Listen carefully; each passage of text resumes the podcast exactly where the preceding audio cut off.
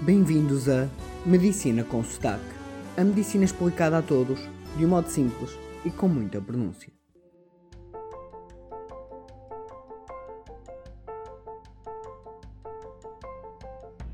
Um mês depois volto a gravar um episódio e hoje, mais do que um tema específico, vou-vos pôr a par do que me tem percorrido a mente. Várias ideias e projetos a acontecer, aliás, já vos tinha falado disso. No entanto, apesar de irem avançando, poucos são os projetos que já estão finalizados.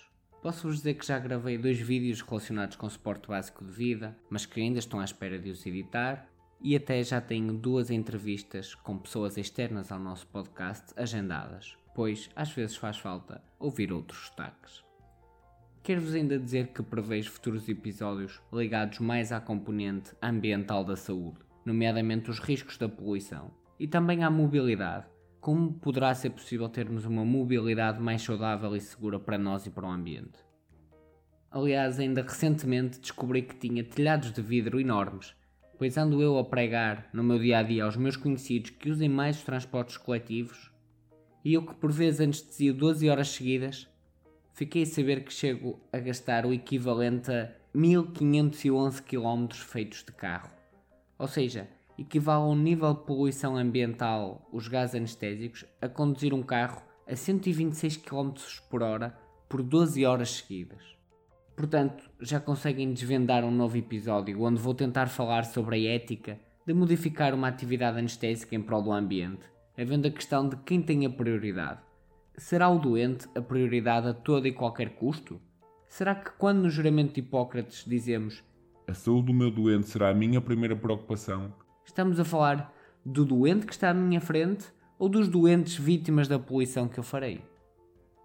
Continuando em temas, tenho também gravados uns exercícios de ginásio vocacionados para a dança, mas que ainda carecem de edição e de próprio contexto, e, como também têm reparado, a área da nutrição tem sido focada e vai continuar a ser, e provavelmente será até o tema do nosso próximo podcast.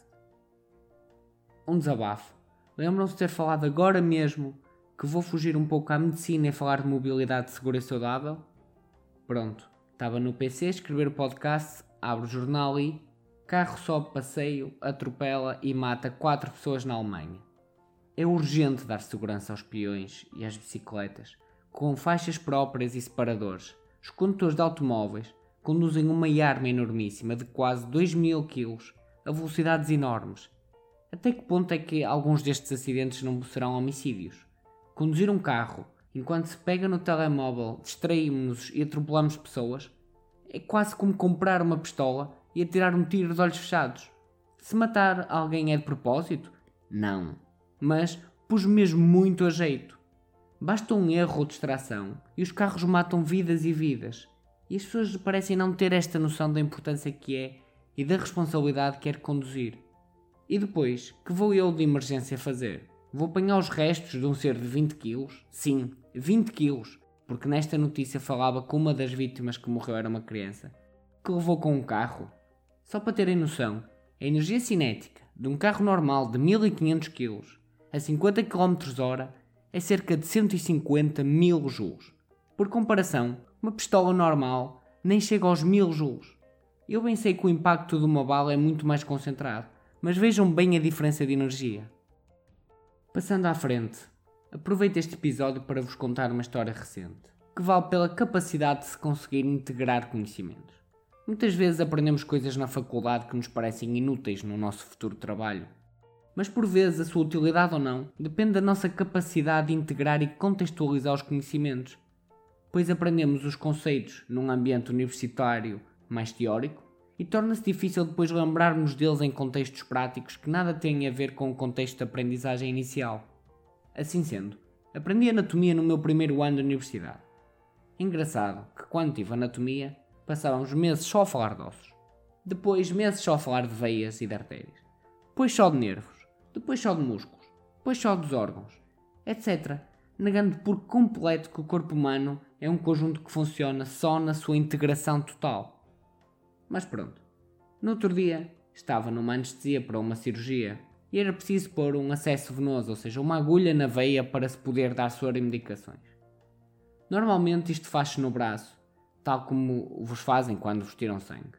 só que não estava a ser possível fazer no braço. Então foi-se tentando nas pernas e, apesar de se verem veias, quando se picava, elas estouravam, ou então a agulha não conseguia entrar como devia. Vieram-me dizer que não era possível. Eu disse: Dê-me a agulha, por favor.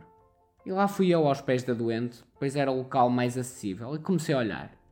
Dava para ver que já se tinha tentado picar as veias e que não tinha sido possível, geralmente por serem fininhas. E eu lá recordei a minha anatomia de há 16 anos atrás e olhei para uma veia e disse: Hum, tu és a safena.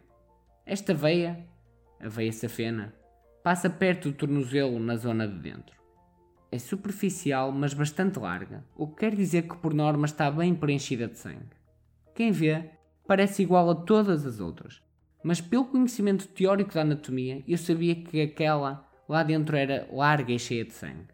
É quase como aquele jogo que se vê muito sobretudo nos filmes americanos de tirar uns paus da mão para ver quem é que tira o maior ou mais pequeno, onde só se vê uma extremidade e a outra está tapada pelos dedos da mão. De fora parecem todos do mesmo tamanho, mas na verdade quando se tira todos têm tamanhos diferentes. E aqui era um bocado isso. Lá coloquei a agulha e correu tudo bem. Quem visse de fora parecia sorte. Mas a verdade é que o cérebro conseguiu fazer as conexões certas para solucionar um problema. Como sabem, gosto sempre de vos apresentar a etimologia das palavras. Aqui a etimologia do termo safena é tão duvidoso que em 2002 foi publicado um artigo no Jornal de Cirurgia Vascular sobre isso, que eu vos vou resumir o artigo. Geralmente atribui-se o nome Safena à palavra grega Saphain, que seria o feminino de Safes, que significa evidente. Mas isto está errado, pois não só a origem não é esta, como o feminino de Safes é na mesma Safes e não Saphain. Aliás, apesar de conhecerem a veia, nem os gregos nem os romanos a chamavam de Safena.